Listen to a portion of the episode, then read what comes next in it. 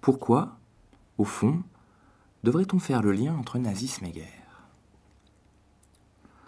Sur les douze années d'existence du régime et les 24 du parti nazi, seules six d'entre elles furent marquées par la guerre, cette seconde guerre mondiale qui bouleversa l'Europe et lui donna son visage actuel. On pourrait même forcer le trait. Pour la population allemande sous domination nazie, la confrontation à la guerre ne dura pas plus de deux ans. Les éléments les plus fondamentaux du vécu de guerre, bombardements et privations alimentaires, ne se manifestèrent que dans la dernière année de la guerre. Comme expérience sociale, la guerre pourrait ainsi apparaître comme relativement marginale dans la manière dont fut perçu le nazisme. L'outrance même de ces premières affirmations ne peut pourtant masquer la centralité fondamentale de la guerre dans le nazisme.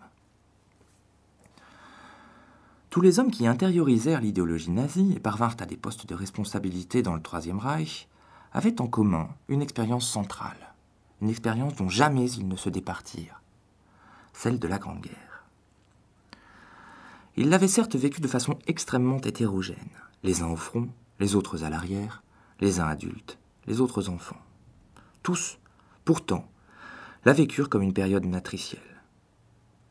Pour comprendre le nazisme tel qu'il fut appréhendé par les hommes qui le mirent en place et décidèrent l'extermination de millions d'individus, juifs pour la plupart, c'est d'elle qu'il faut repartir, pour tenter de comprendre le rapport qu'entretenaient ces hommes et le nazisme à travers eux avec la guerre. Cela nous permettra dans un second temps de mieux appréhender à travers les modalités de sortie de guerre de l'Allemagne la façon dont le nazisme apparut et ce qu'il représenta pour les hommes qui y adhérèrent. La guerre qui éclata en 1939 en Pologne sera le point de départ d'une troisième interrogation, portant sur le chemin qui mena les nazis de la guerre à l'expérience génocidaire en Russie, expérience tout à la fois consentie et traumatique pour ceux qui y furent impliqués. Il faudra ensuite tenter de comprendre comment les nazis mirent au point la machine génocidaire et comment ils prirent la décision d'assassiner tous les juifs d'Europe avant de se pencher, dans une cinquième séquence, sur l'application d'un programme exterminateur mis au point en 1941-1942 et appliqué jusqu'en 1944.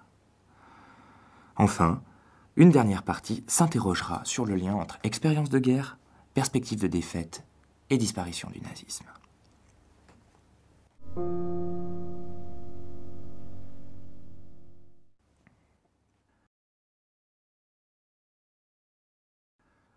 Les hommes qui exercèrent des responsabilités au sein du Troisième Reich ou qui militèrent dans l'appareil du NSDAP appartenaient pratiquement tous à deux générations qui avaient subi de plein fouet le choc de la Grande Guerre. On a déjà beaucoup parlé de la nouveauté de cette guerre de matériel, beaucoup disserté sur l'anonymat des combattants, leur écrasement dans des champs de bataille qui dépassaient la dimension humaine. Il n'est pourtant pas inutile de faire retour sur cette expérience pour tenter de comprendre le nazisme. La première des réalités auxquelles furent confrontées les sociétés qui se jetèrent dans la guerre en 1914 fut la mort de masse, inouïe. Plus de 1000 morts par jour et par nation pendant plus de quatre années. Autant d'avis de décès ou de disparition transmis personnellement à la famille des soldats victimes. Autant de cercles de deuil qui bouleversèrent la vie de société qui durent s'adapter à cette réalité-là. Celle-ci n'était supportable et ne fut endurée si longtemps que parce que chacune d'entre elles mit en place un discours social très largement diffusé, expliquant interprétant, donnant son sens à la guerre. Dans tous les pays, la guerre fut ainsi conçue comme une guerre défensive, un gigantesque combat opposant la civilisation et la barbarie, une guerre qui devait décider du destin de la nation tout entière. En cas de victoire, elle devait s'ouvrir sur un nouveau monde, une ère de paix et de prospérité, et les hommes qui, sur le front, exprimaient cette espérance, retrouvaient souvent pour le faire les mots du millénarisme chrétien, cette croyance en une ère de mille ans de bonheur précédant le jugement dernier. Et ce sans toutefois que Dieu fût toujours invoqué. Un jeune enseignant allemand l'exprimait ainsi dans une lettre à sa mère. Ma chère mère, je dois t'écrire une lettre toute spéciale et essayer d'exprimer ce que j'aimerais dire, comme une sorte de consolation, car Eric est lui aussi devenu l'un de ceux qui a aidé à construire le futur d'une grande Allemagne avec le sang et la force de son cœur. La guerre nous a puissamment montré que notre vie avait un tout autre sens que celui de se dérouler dans les voies normales d'une vie familiale et bourgeoise. Elle appartient à la part d'un but grand et sacré. Ce but, nous ne le connaissons pas. Il a été implanté en nous depuis l'éternité et nous conduit vers quelque chose de grand, d'éternel. Nous le pressentons. Dieu forge maintenant de grandes voies à l'histoire mondiale et nous sommes les élus, l'outil élu. Devons-nous réellement, vraiment en être heureux? Autour de moi tout verdit et fleurit, et les oiseaux sont exubérants de joie dans la lumière. Combien plus beau et plus grand sera le grand printemps d'après la Grande Guerre L'immense espérance d'un nouvel âge d'or formait ainsi le cœur de la culture de guerre, pour donner sens au deuil et à la mort de masse. Cette culture de guerre pourtant était par ailleurs essentiellement structurée par la représentation d'un ennemi marqué au sceau de la malignité et de la violence. Tous les belligérants produisirent et médiatisèrent, sous forme d'objets du quotidien, de caricatures, d'une intense production journalistique et institutionnelle, un récit circonstancié des violences mises en œuvre par l'ennemi lors des phases d'invasion. Violence des francs-tireurs belges ou des Cosaques russes, violence des armées allemandes d'invasion, toutes les pratiques de cruauté et de violence qui émergèrent brusquement dès les premiers jours du conflit à l'occasion des invasions furent ainsi largement médiatisées et servirent de preuve de l'inhumanité d'un ennemi barbare. Face à une telle figuration de l'ennemi, les enjeux du conflit se radicalisèrent. Il s'agissait d'un combat pour la sécurité de la nation, menacée dans son existence même. L'Allemagne perçut ainsi le blocus mis en place par l'entente à partir de 1915 comme une véritable guerre contre les femmes et les enfants, une guerre qui leur coûta, d'ailleurs, plusieurs centaines de milliers de victimes. Les enjeux du conflit étaient trop importants aux yeux des belligérants pour que les enfants restassent épargnés par lui. Touchés par le deuil, par les privations, ils firent l'objet d'une communication de masse d'une pédagogie du conflit qui leur transmettait, par l'intermédiaire de l'école, des églises, des journaux et des jouets, mais aussi des familles, les principaux éléments de la culture de guerre. Les futurs responsables nazis, qu'ils fussent au front à l'école, furent donc confrontés à une expérience de guerre qu'ils intégrèrent dans le cadre de la culture du conflit. Ce faisant, ils intériorisèrent des manières de penser que la sortie de guerre de l'Allemagne contribua à pérenniser de façon décisive.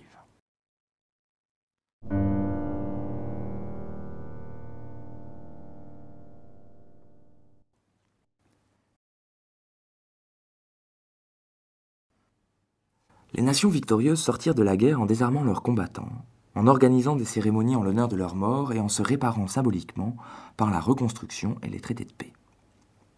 L'Allemagne, elle, sombra dans la révolution et une ère d'instabilité marquée par de violents combats aux frontières, par des émeutes et une atmosphère de guerre civile, mais aussi par le maintien par l'entente d'un blocus alimentaire. Et tout se passa comme si le discours de guerre se trouvait validé empiriquement par l'évolution des événements. Après avoir entendu pendant quatre ans que dans cette guerre se jouait le destin de la nation, les Allemands appréhendèrent le traité de Versailles, l'amputation de leur territoire, les troubles frontaliers, communistes, séparatistes, et la menace pesant d'après eux sur les communautés allemandes laissées en dehors du territoire du Reich comme autant d'indices d'un destin funeste, destin tissé par des ennemis qui n'avaient pas désarmé et continué la guerre dans la paix.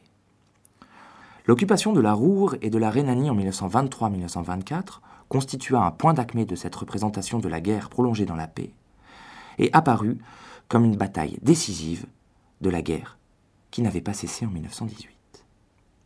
Parmi de nombreux indices témoignant de ce sentiment, l'article d'un jeune étudiant, Werner Best, futur numéro 2 de la Gestapo, écrivant dans un tract de sa corporation, puis, dans l'éditorial de son journal, au moment même de l'intervention franco-belge, illustre parfaitement cette dynamique. Voici ce qu'il écrivait. Camarades, c'est de nouveau la guerre. L'ennemi est au cœur de l'Allemagne. Chaque Français, chaque Belge est notre ennemi, membre d'un peuple qui s'est placé hors de tout droit et de toute moralité. Tout Allemand qui leur apporte un quelconque soutien, les tolère dans sa maison, les traite également, tombera sous le coup de la vengeance. Les mots pour dire ce qui n'était en France perçu que comme un avatar de l'application du traité de Versailles étaient ici précisément ceux de la culture de guerre. Et les enjeux pour le très jeune étudiant qui écrivait en étaient très clairs. Voici comment les poursuivait. Nous voici confrontés à un ambitieux plan français d'extermination. Notre gouvernement est, Dieu merci, résolu à la résistance. Il ne fait là que ce qui est seul possible et pensable. Le peuple, lui aussi, vit avec la même volonté. La social-démocratie craint dans tous les cas l'union nationale et sabote partout où elle le peut. Il s'agit maintenant de rendre clair à notre peuple les conséquences et l'invariabilité du plan d'extermination français, qui pousse maintenant à sa conclusion. Résistance et combat ou anéantissement sans merci. Pour nous, plus que jamais, une seule chose vaut être prêt. Pourtant, la résolution de tenir est présente, mais la Rhénanie ne peut y arriver qu'adossée à un Reich courageux et résolu. Les défaitistes doivent passer devant un tribunal de guerre ou tomber sous les coups de la vengeance, car ils poignardent dans le dos notre front combattant occidental. Le 4 février, les Français sont entrés en Bade. Leur but est de partager l'Allemagne en trois parties. Une, la plus grande possible à l'ouest, sous protectorat français. Un sud influencé par la France, et enfin un reste prussien destiné aux appétits des Polonais. Le dénouement de la guerre mondiale a lieu aujourd'hui. Il s'agit d'y lancer nos dernières forces, physiques, mais plus encore morales. Ce qui frappe dans ce texte est une profonde angoisse de disparition de l'Allemagne comme entité territoriale et politique, mais aussi, même si Best ne le disait pas clairement dans ce texte, en tant qu'entité biologique. En effet, pour le jeune étudiant, l'entrée des troupes françaises en Allemagne était surtout marquée par l'arrivée, dans ce pays, de troupes coloniales sénégalaises et marocaines qui constituaient selon lui un danger mortel pour le patrimoine racial allemand. Werner Best est ici représentatif de milliers d'étudiants qui ont été formés sur les rangs de l'université allemande d'après-guerre.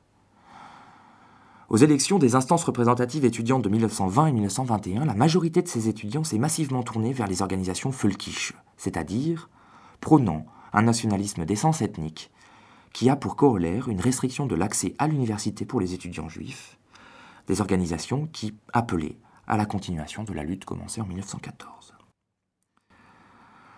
Ces organisations étudiantes nationalistes radicales disaient leur militantisme avec des mots tout droits issus de la Grande Guerre et leur nationalisme biologisé formait le tronc commun d'une nébuleuse d'organisations plus ou moins paramilitaires qui luttaient tout à la fois dans la résistance passive contre les Français et contre les forces de gauche, social-démocrates ou communistes, perçues comme un ennemi de l'intérieur ligué avec les Anglais, les Français et les Belges qui n'avaient pas désarmé.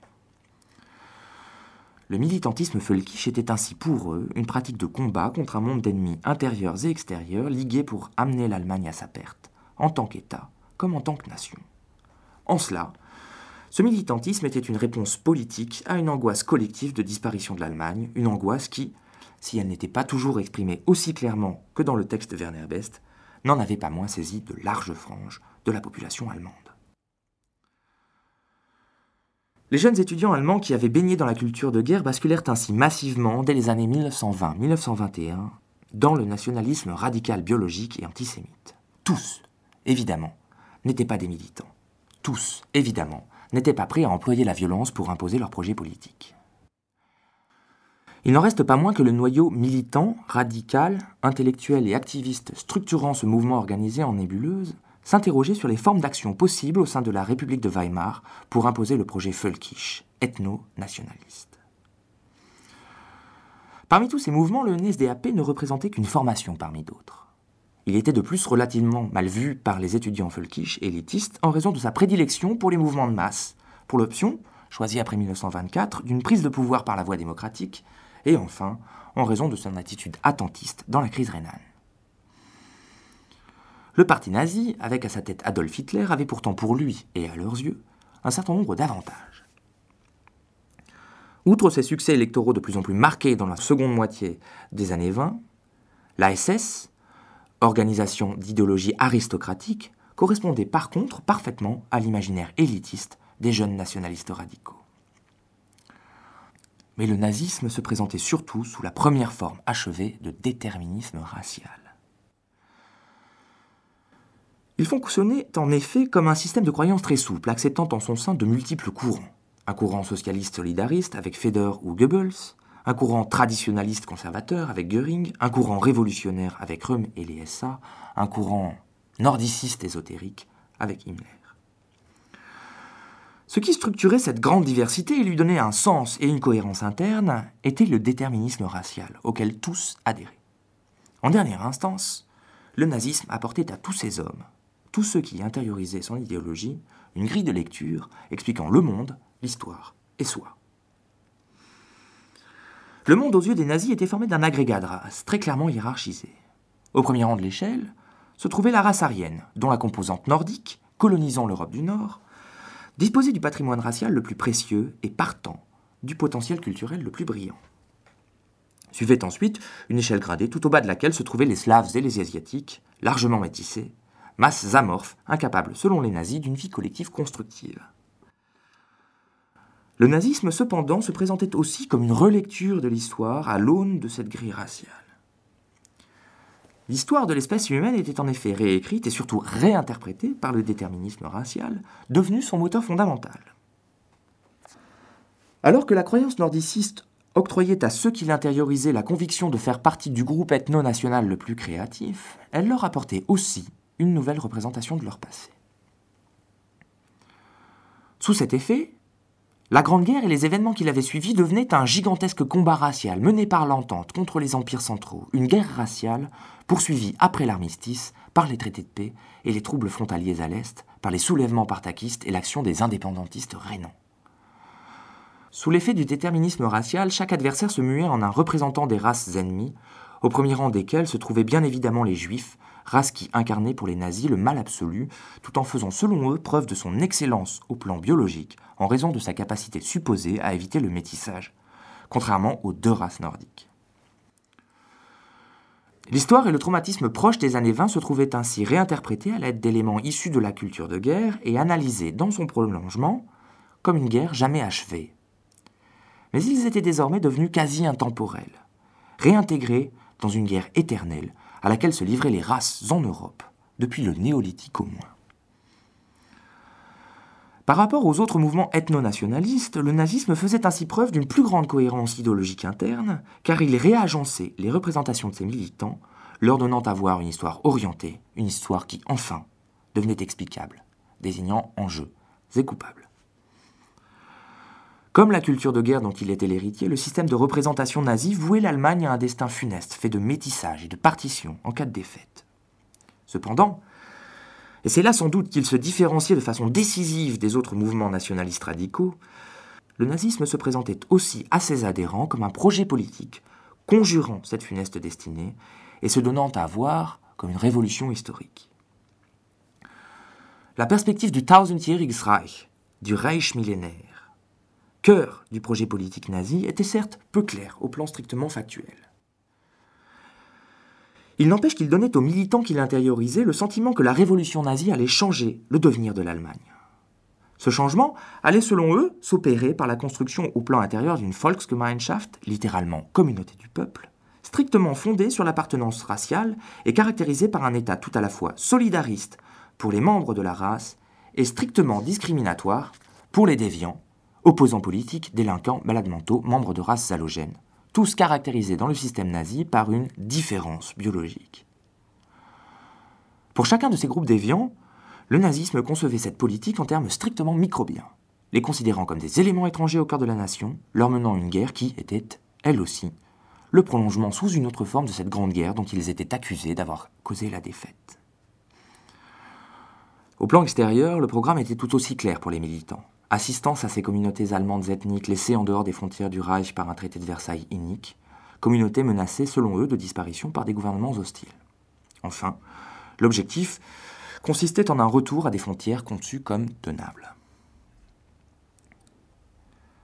Pourtant, là était la dimension utopique du nazisme, celui-ci proposait à terme la conquête de larges espaces de colonisation à l'Est, permettant le déploiement d'une race nordique redevenue race dominante et créative par la défaite de ses ennemis. Cette dilatation spatiale devait rendre possible l'avènement de la Volksgemeinschaft dans un empire millénaire. Classant l'ennemi, tant intérieur qu'extérieur, le redéfinissant en le passant au prisme de l'intemporalité biologique, et faisant de la lutte contre lui la condition sine qua non de l'avènement d'une nouvelle société, le nazisme donnait ainsi un sens aux représentations marquées par l'angoisse de la disparition collective de l'Allemagne et transfigurait ces représentations en un sentiment de ferveur, en la croyance et en l'attente, en l'avènement d'un Reich millénaire. Aux yeux de ces élites étudiantes ethno-nationalistes, le nazisme transmutait ainsi en ferveur utopique l'angoisse de mort collective de la nation intériorisée alors qu'ils étaient enfants ou combattants. En dernière instance, c'est cette métamorphose qui explique la si forte capacité d'attraction du nazisme sur ses militants. Et c'est la pratique gouvernementale des premières années du nazisme qui leur procura ce désangoissement qui a caractérisé l'effet sur leur psychisme de la croyance nazie. De 1933 en 1938, en effet, le pouvoir nazi sembla, aux yeux des militants comme aux yeux de la population, venir à bout des principales difficultés dont le pays avait à souffrir. Le chômage et l'instabilité économique semblèrent s'estomper par la grâce de la politique interventionniste et autarcique. Les opposants politiques et les juifs, appréhendés comme des ennemis mortels par les militants et dans une relative indifférence par la majorité de la population, furent rapidement neutralisés dans le cas des opposants politiques et peu à peu exclus de la vie publique et économique et poussés à l'émigration, y compris par la violence au moment de la mi-cristal, en ce qui concernait les juifs. Le gouvernement du Troisième Reich mit par ailleurs en place une politique sociale qui, au-delà d'une réalité factuelle très discutable, fut présentée comme les prémices de l'avènement de la communauté nationale mythique. Ces premières années du nazisme furent ainsi vécues par les militants sur le mode de la réalisation du millénium. Au plan extérieur, à partir de 1936, les nazis s'employèrent à réduire à néant les conséquences de Versailles, remilitarisant leur territoire, réoccupant tour à tour les portions de leur territoire dont le Reich et l'Autriche-Hongrie germanophone avaient été amputés, le tout sous le prétexte de porter secours aux communautés allemandes ethniques. En 1939, quand l'Allemagne se jeta dans la guerre en attaquant la Pologne, le régime nazi faisait preuve d'une solide implantation en Allemagne. Implantation réussie du fait du large consentement de l'opinion au projet de refondation sociobiologique de la germanité amoindrie par la Grande Guerre et ses suites. Si tous les Allemands, ni même tous les nazis, n'étaient pas devenus des nordicistes convaincus à l'instar de la SS d'Heinrich Himmler, tous, au fond, retrouvaient dans le discours nazi les éléments familiers de cette culture née au sein de la Grande Guerre, et les mots avec lesquels celle-ci exprimait l'angoisse de mort collective. Le nazisme, ainsi, parlait ce langage, lui donnait un sens, indiquait la voie à suivre et donnait à voir la perspective d'un nouvel âge d'or utopique, issue victorieuse du conflit commencé en 1914 et repris en 1939.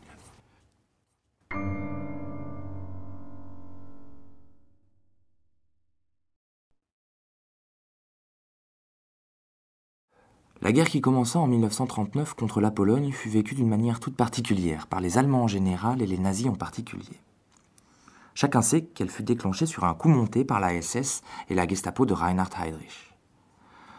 Au-delà pourtant de l'évident machiavélisme avec lequel elle fut déclenchée, la guerre avec la Pologne ne fut pas vécue par ces hommes comme une agression d'un pays innocent.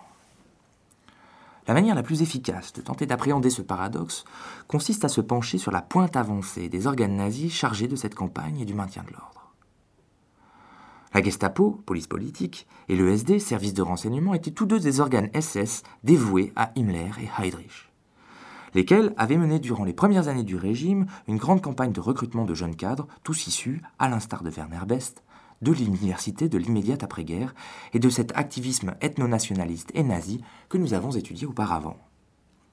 Tous nés entre 1900 et 1914, ces hommes étaient extrêmement jeunes au moment où éclata la guerre contre la Pologne, et ils conçurent cette guerre à l'aune de leur expérience et de leur mémoire. À l'occasion de la campagne de Pologne, ils mirent en place des groupes motorisés, les Einsatzgruppen, littéralement groupes d'intervention, chargés du maintien de l'ordre dans les territoires conquis par les forces armées. Durant toute la campagne, ces groupes, formés de SS et de policiers et commandés par ces jeunes cadres, produisirent des rapports dans lesquels pointait le système de représentation à l'œuvre. Ces rapports sont par ailleurs d'un intérêt capital, car la campagne de Pologne fut aussi le premier théâtre de la violence de guerre nazie mis en œuvre de façon massive et constitue une étape fondamentale conduisant la pratique de la violence politique à la violence de guerre, puis à la violence génocidaire. Jusqu'en Pologne, les Einsatzgruppen, unités créées à l'occasion de chaque phase d'agrandissement territorial du Reich, étaient chargées d'arrestation, de saisie d'archives et de contrôle de bâtiments publics. Des missions qui, en fin de compte, semblaient ressortir d'une idéologie du maintien de l'ordre très brutale, mais classique, au sein de l'Allemagne nazie. En Pologne, pourtant, les Einsatzgruppen se signalèrent par leur grande brutalité en assassinant près de 10 000 civils, légitimement, dans leurs rapports journaliers, leurs exécutions par les participations de ces civils au combat comme francs-tireurs. Le trait rhétorique n'était pas neuf. Il avait en effet légitimé durant la Grande Guerre les violences de l'armée allemande d'invasion de l'été 14 durant laquelle ces armées avaient exécuté nombre de Belges et de Français en civil en arguant d'agressions de soldats ou d'unités d'Allemands isolés. Les responsables allemands avaient par ailleurs alors tenté de mettre en lumière des pratiques de cruauté de la part de ces civils en leur imputant notamment des mises à mort et des mutilations de blessés allemands. Cette rhétorique connut une postérité certaine et fit l'objet d'une diffusion intensive dans l'Allemagne de Weimar, à l'occasion des débats sur la responsabilité de guerre et sur les atrocités allemandes. Les cadres de la Gestapo et du SD, enfants ou adolescents à l'époque, avaient ainsi été confrontés pour la première fois à une rhétorique de légitimation de la violence contre les civils.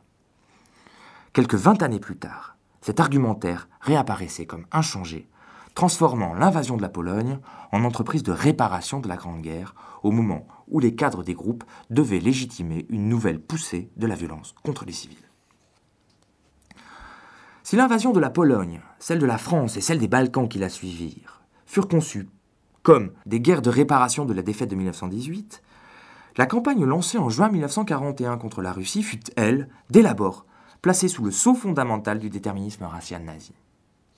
Officiers, ces hommes de troupes partageaient la croyance fondamentale en la nocivité du système soviétique, passée au prisme de l'antisémitisme et de la croyance en l'union des ennemis slaves et juifs mais aussi en la brutalité fondamentale des soldats de l'armée rouge et des commissaires politiques l'encadrant. Ils entrèrent en Russie persuadés de mener une guerre sans pitié devant un adversaire qui ne reculerait devant rien pour vaincre. Et ils étaient exhortés à se méfier de tout, hommes, femmes, enfants, civils et militaires, et de se détourner de toute denrée, de tout point d'eau. Lieu à leurs yeux du règne de la barbarie judéo-bolchevique, la Russie était représentée comme la terre de tous les dangers, de toutes les cruautés. C'est donc dans un contexte mental extrêmement angoissant que les groupes intervinrent dans le sillage des unités de la Wehrmacht. Or, les mois précédant l'invasion de juin 1941 avaient été marqués par une série de purges opérées par le NKVD, la police politique stalinienne, ancêtre du KGB, dans les milieux nationalistes et antisémites ukrainiens et baltes, dans les régions occidentales frontalières. Le NKVD fut pris de court par l'invasion allemande qui toucha précisément ces régions-là incapable d'assurer l'évacuation de ces prisonniers sensibles. Refusant de les laisser tomber vivants aux mains des nazis, les hommes du NKVD exécutèrent dans une grande partie des prisons d'Ukraine et des pays baltes des militants nationalistes par milliers. L'invasion intervint dans ces régions dans une atmosphère de guerre civile que les nationalistes rescapés mirent à profit pour fomenter des pogroms contre les communautés juives soupçonnées d'être les principaux soutiens du régime stalinien et les principales responsables du massacre. Pour les Allemands de la Wehrmacht et les SS des Einsatzgruppen, la première confrontation au spectacle de la violence fut celle de montagnes de cadavres, c'est ainsi qu'ils les représentent en tout cas, d'Ukrainiens et de Baltes, dont le nombre fut d'ailleurs très surestimé. Elle fut appréhendée au travers des témoignages des nationalistes baltes et ukrainiens sur le mode de la sauvagerie judéo-bolchevique, en complète conformité avec le discours déterministe angoissant distillé avant l'invasion. Un soldat, assistant à la prise de la ville de Tarnopol en Ukraine, racontait ainsi ses impressions dans une lettre à ses parents. Tarnopol, 6 juillet 1941. Chers parents, je reviens à l'instant de la veillée funèbre de camarades des chasseurs alpins et de la Luftwaffe fait prisonniers par les Russes. Je ne trouve pas de mots pour décrire une telle chose. Les camarades sont ligotés, oreilles, langue, nez et parties génitales ont été coupées. Tel est l'état dans lequel nous les avons trouvés dans les caves du palais de justice de Tarnopol. Et nous avons par ailleurs trouvé 2000 Ukrainiens et Allemands ethniques traités de la même manière. Tels sont la Russie et la Juiverie, le paradis des travailleurs. La vengeance a été immédiatement mise en place. Hier, avec les SS de la Einsatzgruppen, nous avons été cléments. Nous avons fusillé immédiatement tous les juifs que nous attrapions.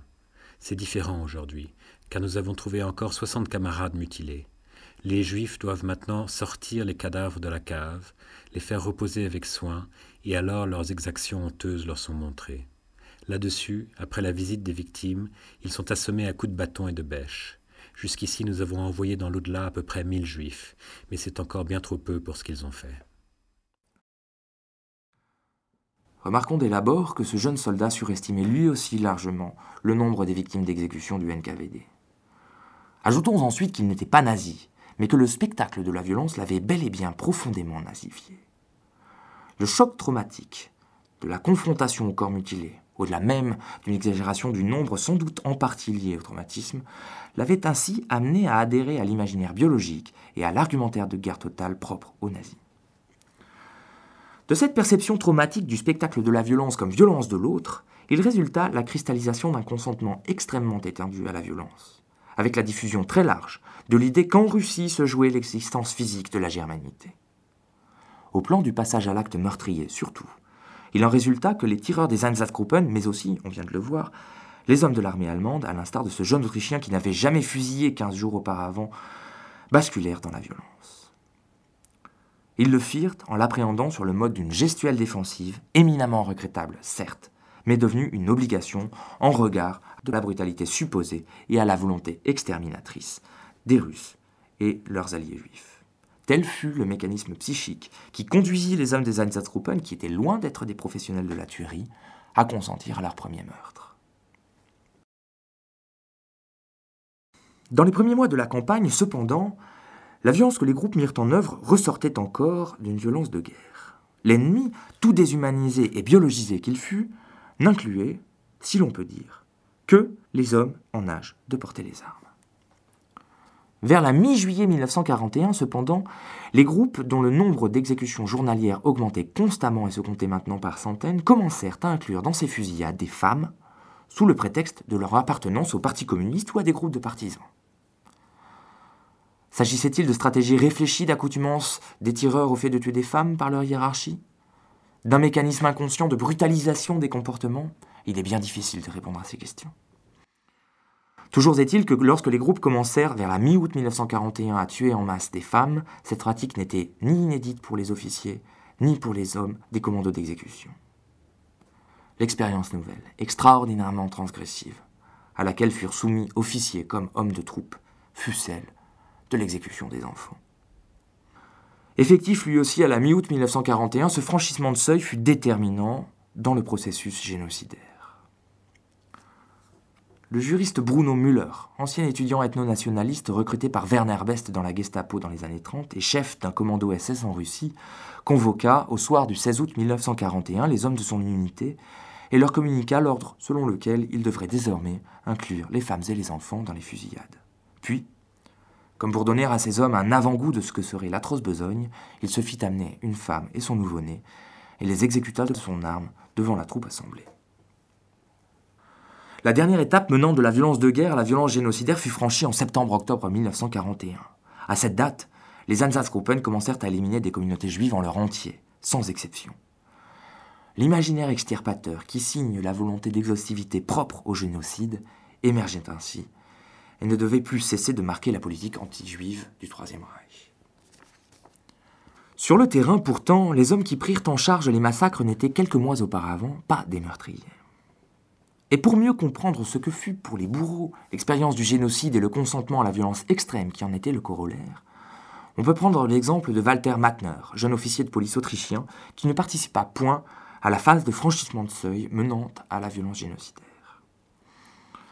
Nommé au poste de police de Mogilev en Biélorussie à l'automne 1941, il arriva au moment même où se mirent en place les premières fusillades exhaustives de communautés juives. N'ayant jamais tiré, jamais tué auparavant, Walter Matner racontait ainsi à sa femme la manière dont il avait vécu son premier massacre, celui des 2300 juifs du ghetto de la ville, et il écrivait ainsi le surlendemain de la tuerie. J'ai donc participé à la grande mort en masse d'avant-hier. Au premier véhicule, mes mains ont quelque peu tremblé au moment de tirer, mais l'on s'y habitue. À la dixième voiture, je visais calmement et tirais de façon sûre sur les femmes, les enfants et les nourrissons nombreux, en connaissance du fait que j'avais moi-même deux nourrissons à la maison, avec lesquels ces hordes agiraient de même, voire peut-être dix fois pire. La mort que nous leur avons donnée était belle et courte, comparée aux souffrances infernales des milliers et de milliers de personnes dans les geôles de la GPU. Les nourrissons volaient en grands arcs de cercle et nous les éclations en vol avant qu'ils ne tombent dans la fosse et l'eau. Il faut en finir avec ces brutes qui ont jeté l'Europe dans la guerre et qui aujourd'hui encore fouillent en Amérique. Ouah, diable, je n'avais encore jamais vu autant de sang, d'ordures, de cornes et de chair. Je peux maintenant comprendre l'expression ivresse de sang. Mogilev est maintenant moins peuplé d'un nombre à trois zéros. Je me réjouis vraiment, et beaucoup disent ici que quand nous rentrerons dans la patrie, ce sera le tour de nos juifs locaux. Mais bon, je ne dois pas t'en dire plus. C'est assez jusqu'à ce que je rentre à la maison. Malgré leur singularité, de tels propos, proférés dans un cadre strictement familial, dévoilent en fait ce qui, en dernière instance, constituait le cœur du consentement au génocide et à sa violence transgressive pour les tueurs.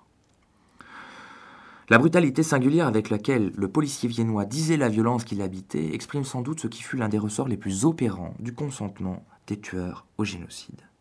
L'angoisse de la disparition collective, le sentiment d'être engagé dans une lutte ayant pour enjeu la survie biologique de la race.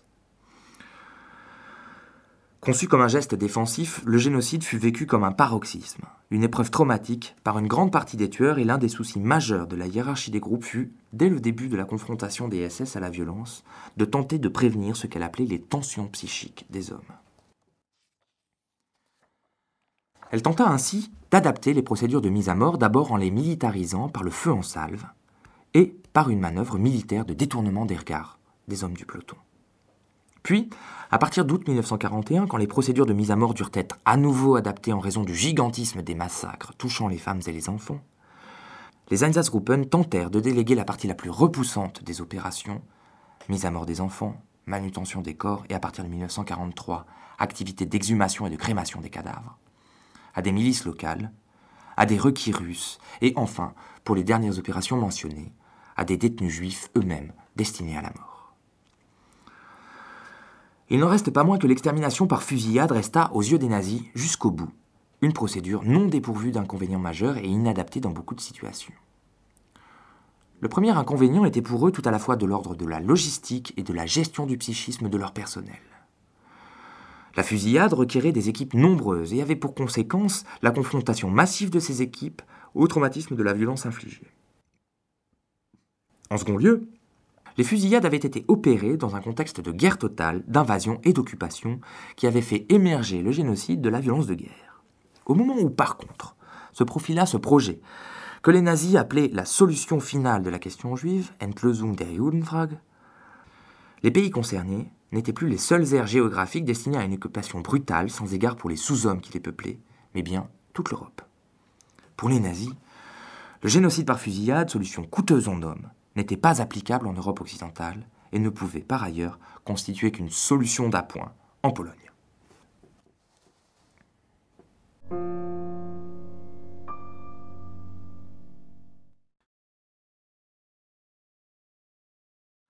Pour tenter de comprendre les choix stratégiques opérés par les hiérarchies nazies à partir de l'été 1941, choix qui vont d'une part mener à la prise de décision d'extermination de la judaïté européenne en son entier, et d'autre part à la mise au point de différentes techniques de mise à mort, il faut se reporter au tout début de la guerre, en septembre 1939. Il faut alors penser de manière dissociée deux types de problèmes. D'une part, la politique antisémite du Troisième Reich, qui restera très longtemps marquée par l'objectif de l'immigration puis de la déportation, et non de l'extermination. D'autre part, l'objectif eugénique, la sélection sans fin de la population allemande, qui avait pour corollaire la nécessité représentée de statuer sur le destin des indésirables, de ceux que les nazis appelaient les vies sans valeur, malades mentaux, malades incurables essentiellement. Et c'est de facto dans ce second domaine que fut conçue la base logistique et technologique des filières d'extermination qui rendirent possible le génocide. En septembre 1939, donc, Hitler donna l'autorisation rétroactive d'appliquer ce qu'il appelait l'euthanasie, par injection à des malades incurables, enfants d'abord, lesquels furent tués à partir de juillet 1939, adultes ensuite, à partir de septembre de la même année. C'est à cette occasion qu'une filière de mise à mort par asphyxie dans des chambres à gaz au monoxyde de carbone fut mise au point. Ce second procédé de mise à mort utilisé, développé en janvier 1940, même s'il ne pouvait à ce moment précis concernait que des groupes sans commune mesure avec ce qui sera pratiqué à partir de la fin de 1941, constitua la première filière de mise à mort collective opérationnelle. À la fin d'octobre 1939, la chancellerie d'Hitler avait mis au point le dispositif logistique qui servirait à la mise à mort de 70 000 malades mentaux et soi-disant incurables allemands entre janvier 1940 et août 1941.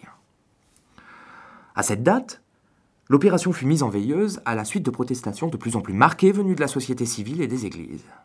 À ce moment-là, les équipes de mise à mort, formées de médecins, de policiers et d'employés techniques de la chancellerie, étaient rodées.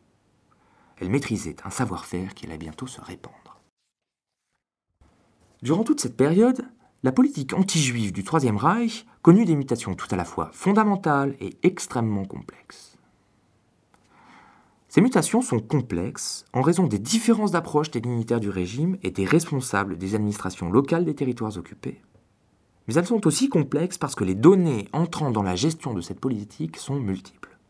Données de politique économique, contraintes diplomatiques, conjoncture logistique, questions de ravitaillement, de main-d'œuvre et de déplacement de population ont toutes joué un rôle fondamental et se sont mêlées à l'antisémitisme obsessionnel des responsables nazis.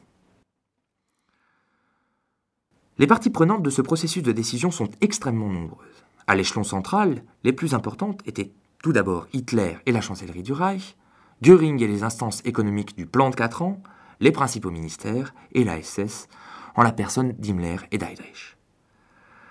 Ces derniers étaient des acteurs majeurs du processus, d'une part parce qu'ils concentraient tous les pouvoirs de police, le contrôle des camps de concentration et la haute main sur les affaires de germanisation et de déplacement de population. Il disposait par ailleurs d'une solide expérience en la matière, dirigeant la politique de persécution et d'exclusion de la vie économique des Juifs du Reich depuis 1935. En 1939, l'annexion de la Pologne imprimait un double mouvement à une politique anti-juive marquée jusqu'alors par la recherche d'une solution par immigration contrainte. D'une part, les Allemands devaient désormais gérer plusieurs millions de juifs au lieu des 350 000 dénombrés avant l'invasion. Et d'autre part, Hitler avait décidé de germaniser immédiatement un certain nombre de territoires polonais occupés. Il allait s'en suivre un vaste mouvement de population, essentiellement fait de déportations de juifs et dans une moindre mesure de polonais, et d'installation de colons allemands ethniques issus de ces minorités de Roumanie, de Russie et autres, qu'Himmler et Hitler faisaient revenir au sein de la mère patrie. Parallèlement, les autorités locales d'occupation mirent en place des politiques de mise en ghetto des communautés juives de Pologne et durent faire face à une profonde désorganisation économique due tout à la fois à ces déplacements de population et à l'exclusion des juifs de cette vie économique. Les choix économiques et logistiques effectués par les dirigeants des instances centrales et des appareils d'occupation en Pologne conduisirent ainsi à des concentrations phénoménales de populations juives dans les ghettos et, d'un autre côté, à la privation de tout moyen d'existence de ces communautés. Dès l'été 40, alors même que la solution génocide n'était pas encore envisagée, les ghettos se transformèrent peu à peu en mouroirs. Face à ce problème de surmortalité et réagissant à ce qu'ils percevaient comme un danger d'épidémie, les instances régionales d'occupation commencèrent, avec la chancellerie, des discussions visant à explorer les possibilités d'importation des techniques de transport inaugurées dans le cadre du programme euthanasie au sein de la question juive. Le lien entre programme de mise à mort et traitement de ce que les nazis appelaient question juive était pour la première fois effectif. Les contacts étaient pris. À long terme, cependant, la solution de la question juive envisagée à ce moment-là consistait en une déportation vers Madagascar. Cette solution fut abandonnée à l'automne 40 en raison de l'échec du débarquement en Angleterre. La situation était bloquée. Les solutions territoriales alternatives à Madagascar, comme par exemple celle d'une réserve pour juifs à Lublin, restait inexistante du fait des difficultés économiques générées par les nazis eux-mêmes. Durant l'hiver 40-41, les difficultés d'ordre logistique s'accumulèrent plus encore. La mortalité prenait des proportions gigantesques dans les ghettos. La solution, aux yeux des nazis, parut venir en avril 41 des préparatifs d'invasion de l'URSS. D'une part, cette invasion ouvrait largement la perspective d'une déportation massive des Juifs au-delà du cercle polaire, dans l'optique d'un territoire spécialement dédié aux travaux forcés sous le gouvernement exclusif de la SS et de la police. D'autre part, l'invasion de l'URSS fut subordonnée à ce que l'armée d'invasion se ravitaillât sur le pays, ce qui avait pour conséquence la mise au point d'un Hungerplan, un plan famine prévoyant la mort de, je cite, dizaines de millions de personnes.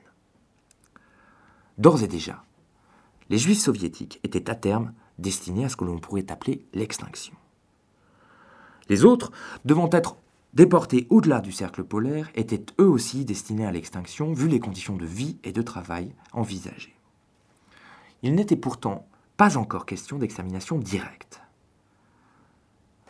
On a déjà vu comment commença dans le contexte de guerre totale la mise à mort des Juifs russes. En août 1941, un pas déterminant avait été franchi en direction d'une politique exterminatrice directe. Femmes et enfants juifs russes étaient désormais eux aussi exécutés par les Einsatzgruppen. L'automne 1941 représenta une période charnière. D'une part, les Einsatzgruppen exterminèrent des communautés entières. preuve que la volonté d'extermination totale était désormais présente en Russie et en Yougoslavie tout au moins. D'un autre côté, et c'est là une seconde mutation déterminante, des hommes du programme euthanasie furent envoyés en novembre en Pologne annexée et dans le gouvernement général de Pologne pour y appliquer les savoir-faire éprouvés dans l'action euthanasie à un programme de mise à mort limité des communautés juives polonaises. Deux programmes exterminateurs régionaux distincts naquirent de cet envoi de techniciens de la mort. D'une part, la mise en place, dans les territoires polonais annexés au Reich, d'une installation mobile d'extermination par camions à gaz basée à Chelmno. Et de l'autre, à la construction, à partir d'octobre-novembre 1941, d'un ensemble de camps d'extermination destinés aux juifs du gouvernement général à Belzec, Sobibor, Treblinka. Il s'agissait là d'initiatives locales soutenus par le pouvoir central et notamment par Himmler et Heydrich. Ces derniers, cependant, avaient une vision plus globale de la politique anti-juive. À la fin de juillet 1941, en effet, Heydrich avait été chargé de chercher une solution finale de la question juive. Endlösung der Judenfrage. Il disposait à ce moment-là d'une expérience précieuse. D'une part, il était quotidiennement tenu au courant de la pratique des Einsatzgruppen, jouant un rôle non négligeable dans la radicalisation de leur pratique et impulsant notamment l'adjonction des femmes et des enfants au massacre. De plus, Heydrich et ses bureaux avaient été, depuis 1939, les acteurs majeurs des politiques de déportation et de déplacement des populations. Heydrich avait ainsi chargé Eichmann du développement du système d'émigration forcée des Juifs à partir de 1938, puis à partir de 1939, de celle des transports permettant tout à la fois l'expulsion des Juifs et des Polonais et l'installation des colons allemands. Lui seul disposait de l'expérience logistique permettant de mener à bien ce qui constituait, à l'automne et à l'été 1941, la solution finale de la question juive. Une extermination indirecte, par déportation dans une contrée hostile. L'expérience des Einsatzgruppen, d'ailleurs, montrait bien à leurs yeux que l'extermination totale, désormais envisagée à l'aune des événements du RSS, était impossible par fusillade. Eichmann, à partir de l'été 1941, se mit en quête d'un lieu et d'une technologie permettant de trouver une solution alternative à la déportation et à l'extermination indirecte, pour une partie au moins des communautés juives concernées. Son choix se porta sur une localité de Silésie, tout à la fois carrefour ferroviaire important et central dans l'Empire nazi en expansion, et lieu d'implantation d'un camp de concentration vaste et doté de réelles capacités d'agrandissement. Auschwitz fut ainsi visité par Eichmann au cours de l'été. C'est sans doute aussi au cours de cet été que fut découverte, peut-être par hasard, la très forte toxicité du cyclone acide prussique utilisé sous forme de granulés volatiles en grande quantité dans les camps de concentration pour la désinfection. Composé de cyanure, le cyclone B saturait l'hémoglobine et empêchait de façon foudroyante les échanges gazeux du sang et donc l'oxygénation, provoquant une asphyxie très rapide. Eichmann et le commandant du camp, Rudolf Heuss, s'accordèrent pour mener des expériences sur des prisonniers de guerre soviétiques, pour évaluer l'efficacité du poison. Les expérimentations se produisirent à peu près au même moment que l'importation en Pologne de la technique par monoxyde. Septembre 1941 pour le cyclone B, octobre-novembre 1941 pour le monoxyde. Les deux filières de mise à mort par les gaz étaient alors en instance de mise au point définitive.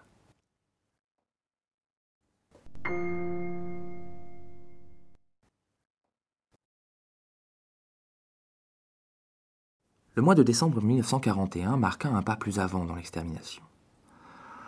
D'une part, au début du mois intervinrent les premières tueries systématiques dans les camions à gaz de Chelmno des Juifs du district de Lodz. En second lieu, et c'est là sans doute le point fondamental, l'Allemagne déclara la guerre aux États-Unis sous le coup de l'attaque japonaise de Pearl Harbor. Le conflit, désormais, était non seulement total, mais mondial. Or, Hitler avait prophétisé en novembre 1939 que, je cite, Si les Juifs arrivaient à jeter une fois encore l'Allemagne dans un conflit mondial, celui-ci n'aurait pas pour issue la bolchevisation de l'Europe, mais l'extermination de la race juive.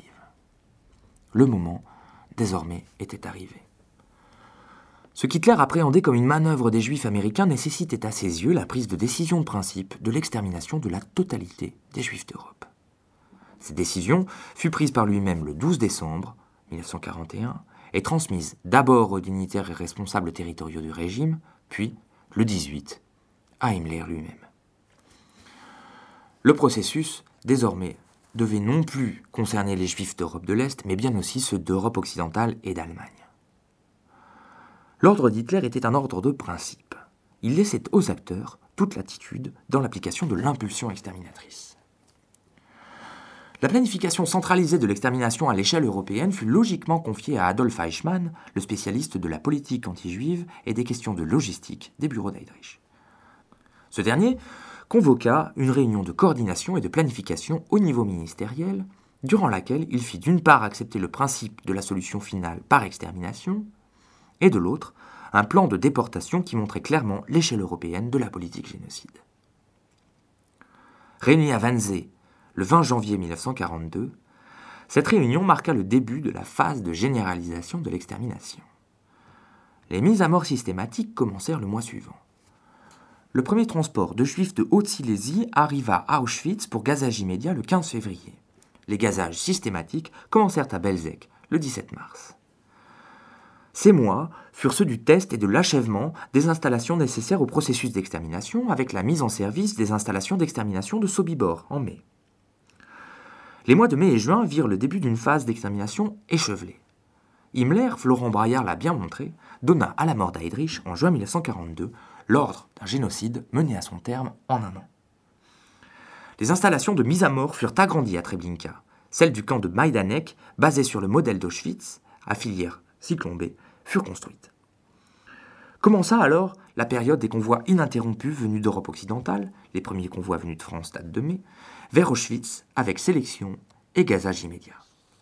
Commencèrent aussi la déportation et le gazage des juifs du ghetto de Varsovie dans les installations de Treblinka, dernier camp avec Belzec et Sobibor, de cette opération baptisée Reinhardt en hommage à Heydrich, dont l'assassinat en juin 1942 avait marqué l'extrême accélération du processus exterminateur en cours depuis décembre. Et c'est dans cette période que Kurt Gerstein, officier SS qui était chargé de la distribution du cyclone B dans les camps, assista à un gazage à Belzec et produisit ce qui reste l'un des témoignages les plus directs du processus d'extermination. Voici comment il le décrivait. On m'annonça dans dix minutes le premier train arrivera, 45 wagons contenant 6700 personnes. Derrière les fenêtres grillagées, on voyait des enfants terriblement pâles et apeurés, les yeux pleins d'angoisse, des hommes et des femmes. Le train entra en gare. Deux cents Ukrainiens arrachèrent les portes et avec des cravaches chassèrent les gens de l'intérieur des voitures. Un haut-parleur donnait des instructions. Enlever tous les vêtements, ainsi que les prothèses et les lunettes. Remettre tous les objets de valeur. Attacher les chaussures. Les femmes et les jeunes filles au local coiffure, où on leur coupe les cheveux en deux ou trois coups de ciseaux. Ensuite, la marche commence. Ils allaient le long de l'allée, tout nus, les hommes, les femmes, les enfants, sans prothèse. Les femmes qui pressent leur nourrisson sur leur poitrine, montent, hésitent, entrent dans la chambre de la mort. Au coin, un grand SS dit aux malheureux il ne vous arrivera rien de pénible. Il faut seulement respirer fort dans les chambres. Cela fortifie les poumons. C'est un moyen de prévenir les maladies et les épidémies. Les chambres se remplissent. Les gens sont si serrés qu'ils piétinent sur les pieds des autres. 700, 800 personnes sur 25 mètres carrés, dans 45 mètres cubes. Les SS les pressent les uns contre les autres, autant que cela est possible. Les portes se ferment.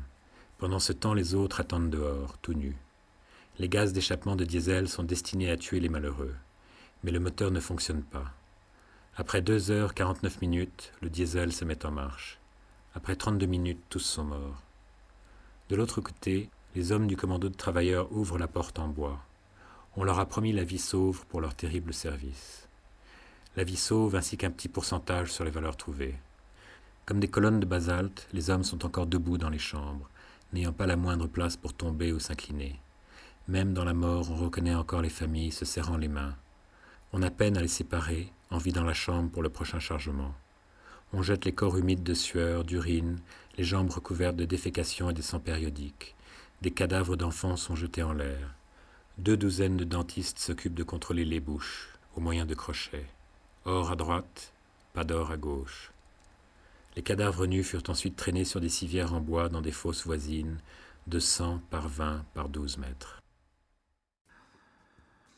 À l'été 1943, le programme exterminateur était en passe d'être achevé en ce qui concernait les territoires sous emprise nazie directe. les communautés polonaises avaient été littéralement exterminées.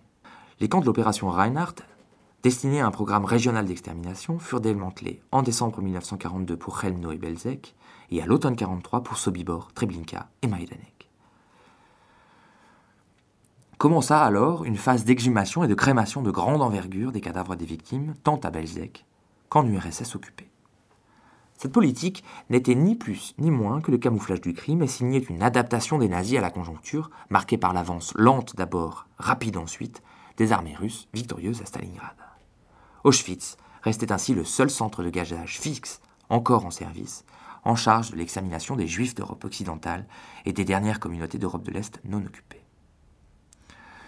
Ne subsistaient alors en Pologne et en URSS que quelques milliers de juifs dans des camps de travail forcés, survivant de multiples sélections eux-mêmes promis à la mort, notamment lors de grandes opérations de fusillade. Il restait pourtant encore quelques communautés juives nationales importantes situées dans les pays alliés du Reich, et notamment en Hongrie. Et c'est très paradoxalement les indices de la défaite nazie, s'accumulant, indices qui étaient pour eux autant de raisons d'espérer, qui signèrent leur perte. Devant l'imminence de l'invasion de la Hongrie par la Russie, le gouvernement autoritaire du régent Horthy tenta, en avril-mai 1944, de conclure une paix séparée, ce à quoi l'Allemagne répondit par l'invasion du pays. Eichmann et ses hommes arrivèrent dans le sillage des armées allemandes et menèrent, en deux mois seulement, la déportation de plus de 400 000 personnes. Ce fut là la dernière grande opération exterminatrice du Troisième Reich et la phase de fonctionnement maximal des grandes chambres à gaz d'Auschwitz, qui exterminèrent entre mai et décembre 1944 près de 275 000 d'entre eux, à raison de plus de 10 000 par jour durant certaines semaines des mois de mai-juin.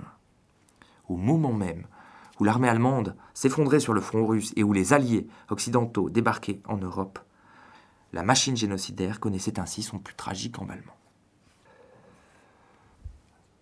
Le génocide commencé en Russie à l'automne 1941 fut donc opéré de manière très complexe, par trois méthodes qui, tout en voisinant, ne furent pas mises au point simultanément. Les nazis imaginèrent tout d'abord une mort indirecte, une sorte d'extinction naturelle par la faim et les privations. Elle ressortissait à un imaginaire de famine né pour partie au sein de la Grande Guerre de cette croyance eschatologique intériorisée durant elle-même, selon laquelle le blocus de l'entente était une guerre contre les femmes et les enfants. Elle prenait aussi en partie naissance dans ce que les nazis avaient imaginé savoir de la famine de 1932 en Ukraine, perçue comme une famine exterminatrice entièrement imputable à ce qui était à leurs yeux un gouvernement judéo-bolchevique. Sortant directement de la violence et de la mémoire de guerre, et directement inspirée par elle, la mise au point des techniques de mise à mort par fusillade fut effective très rapidement dans l'été et l'automne 1941 et conduisit à des massacres de très grande ampleur, comme celui de Kamenets-Podolsk, où 23 600 personnes furent tuées en deux jours, ou celui tristement célèbre de Babillard, lors duquel 33 371 juifs de Kiev furent massacrés.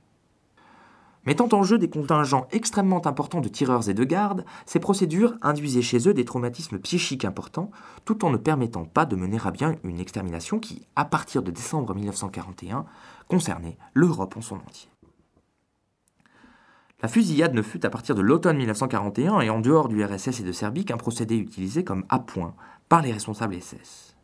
C'est elle, cependant, qui révèle la disposition des acteurs à un génocide conçu comme une opération défensive, condition sine qua non de la survie d'une race nordique dont l'avenir, aux yeux des tueurs, était en jeu dans la grande guerre raciale qu'était pour eux la Seconde Guerre mondiale. Le troisième type de mise à mort par gazage a été analysé avec raison comme une série de dispositifs techniques mis peu à peu au point par les gouvernants et les techniciens. Il requérait tout à la fois des connaissances plus spécialisées et un personnel bien plus réduit. Les dernières tâches traumatogènes y étaient confiées, conformément à l'expérience des Einsatzgruppen, à des milices assurant la garde des camps et à des commandos spéciaux de juifs eux-mêmes destinés à la mort en ce qui concernait la manutention et la crémation des cadavres. Directement issus de la pratique gouvernementale nazie, fruit des réactions des gouvernants à des contraintes qu'ils s'étaient eux-mêmes imposées et des choix idéologiques opérés dès l'abord, ce troisième type de mise à mort fut lui aussi rendu possible par le contexte de guerre, même si les conditions de sa mise au point n'ont pas pour origine principale cet imaginaire de guerre né sur les décombres de 1918. La prise de décision du génocide des Juifs d'Europe par gazage intervint au moment même où se rejouait pour Hitler et les nazis le cauchemar de 17, avec la perspective d'une guerre mondiale sur les deux fronts avec entrée en guerre des États-Unis. C'est précisément ce qu'exprimait Himmler dans son célèbre discours du 4 octobre 1943 à Posen, dans lequel il parlait avec une clarté inhabituelle du génocide alors en phase provisoire de décélération. Il n'est pas inutile de reciter ici ce document.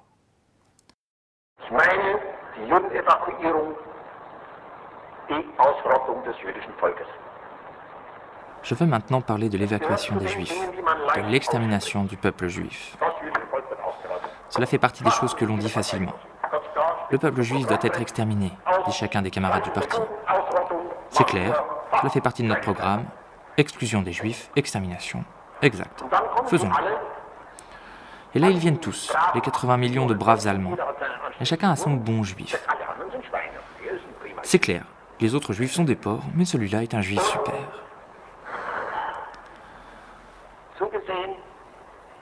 De tous ceux qui parlent de la sorte, aucun n'y a assisté. Aucun n'a dû traverser cela. La plupart d'entre vous, c'est ce que sont 100 cadavres, ce que sont 500 ou 1000 corps allongés. Avoir traversé cela et y être resté intègre, exception faite de quelques faiblesses humaines, cela nous a rendus durs.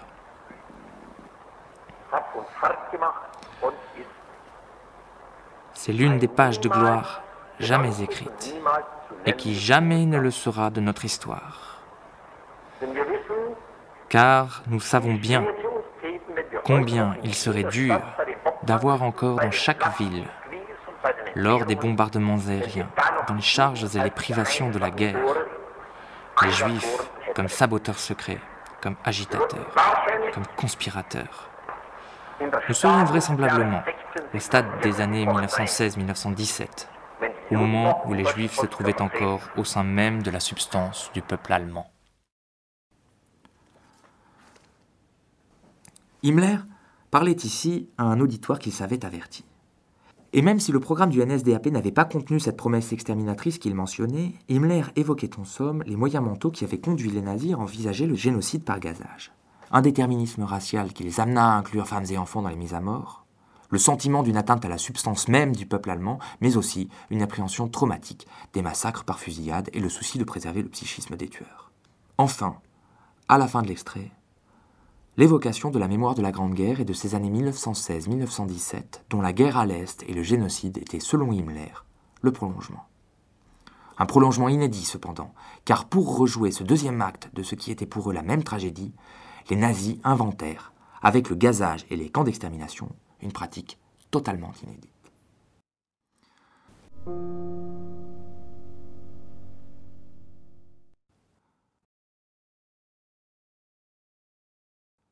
Quoi qu'il en soit, les nazis opérèrent leur dernier crime dans un contexte d'effondrement total, et celui-ci, à leurs yeux, ne pouvait avoir qu'une seule issue la disparition de la nation, de la germanité. Ce génocide qu'ils avaient commencé à imaginer en URSS en le concevant comme la condition même de la survie de la nation n'avait pas empêché la défaite, n'avait pas évité ce qui devait, selon eux, en être le corollaire. Et cet imaginaire de la disparition collective qu'ils avaient retourné en volonté d'extirpation de la judaïté renaissait de façon dramatique devant l'avancée russe. Un rapport du SD, acteur majeur de l'extermination et organe sondant les opinions en Allemagne, disait, en avril 1945, au moment même où les Russes arrivaient devant Berlin, très clairement cette angoisse de disparition collective qui avait été le moteur du consentement à l'extermination en URSS. Citons, pour finir, ce rapport. L'évolution de la situation militaire, à compter de la percée soviétique de la tête de pont de Boranov jusqu'à l'Oder, a pesé lourdement sur notre peuple. Chacun se trouve depuis lors placé devant la pure et simple question de la survie. Il n'y a plus de différence entre l'armée et le civil, le parti et l'extérieur du parti, ceux qui mènent et ceux qui sont menés, les gens simples et ceux qui sont instruits, les ouvriers et les bourgeois, entre la ville et la campagne. Depuis l'invasion des soviets, tous les membres de la communauté nationale savent que nous approchons de la plus grande catastrophe nationale que nous ayons jamais connue, et qu'elle aura pour toutes les familles et pour tous les individus les conséquences les plus lourdes. Le peuple en son entier, sans distinction aucune, vit dans une angoisse de jour en jour plus oppressante. De toutes parts, on ressent le besoin que les clans et les familles se réunissent. Si le malheur le plus extrême s'abat sur l'Allemagne, les gens qui restent liés veulent au moins le subir ensemble. Certes, on tente nerveusement ici ou là de se rassurer en se disant que finalement, ce ne sera peut-être pas si terrible. Une nation de 80 millions de personnes ne peut quand même pas être exterminée jusqu'au dernier homme, à la dernière femme, au dernier enfant. Mais derrière les discours de consolation règne la plus profonde angoisse, avec le désir que les choses n'aillent pas si loin. Beaucoup s'habituent à l'idée d'en finir. La demande de poison, de pistolets et d'autres moyens de mettre un terme à ces jours est partout importante. Le suicide, par pur désespoir découlant de la catastrophe annoncée, est à l'ordre du jour. Finis Germaniae. L'antique prédiction de la fin des temps, celle qui, cœur de la culture de guerre, avait réémergé de la Grande Guerre perdue, avait été prise en charge et été transmutée par le nazisme en ferveur utopique raciale, celle-là même qui avait conduit les acteurs allemands à consentir à la violence traumatique du génocide, saisissait désormais la population allemande dans son ensemble. Les derniers actes politiques de l'État nazi, d'ailleurs, témoignent d'une panique autodestructrice qui montre la profondeur de l'angoisse ressentie. Et si de fait le nazisme aurait pu survivre à la défaite totale et à l'occupation conjointe des quatre vainqueurs, la persistance à l'état groupusculaire de réseaux clandestins de militance et de propagande nazie nommés réseau Werwolf, loup-garou, jusqu'à l'hiver 47 en étant un indice, et aurait peut-être même pu résister aussi à sa responsabilité dans la mise à mort de plus de 5 290 000 juifs, il ne pouvait résister et survivre à la sortie de guerre et au miracle de la reconstruction des deux Allemagnes. C'est ce miracle, dans les faits, qui décristallisa la croyance nazie, car il invalida l'imaginaire apocalyptique de disparition collective dont le nazisme était issu. En se reconstruisant, en adoptant les usages politiques de l'Europe occidentale et des démocraties populaires, les Allemands se défirent de l'eschatologie, mais ce faisant, ils oublièrent jusqu'à son existence même, au prix de l'incompréhension d'un nazisme qui, dès 1945-1949, était déjà un objet d'histoire.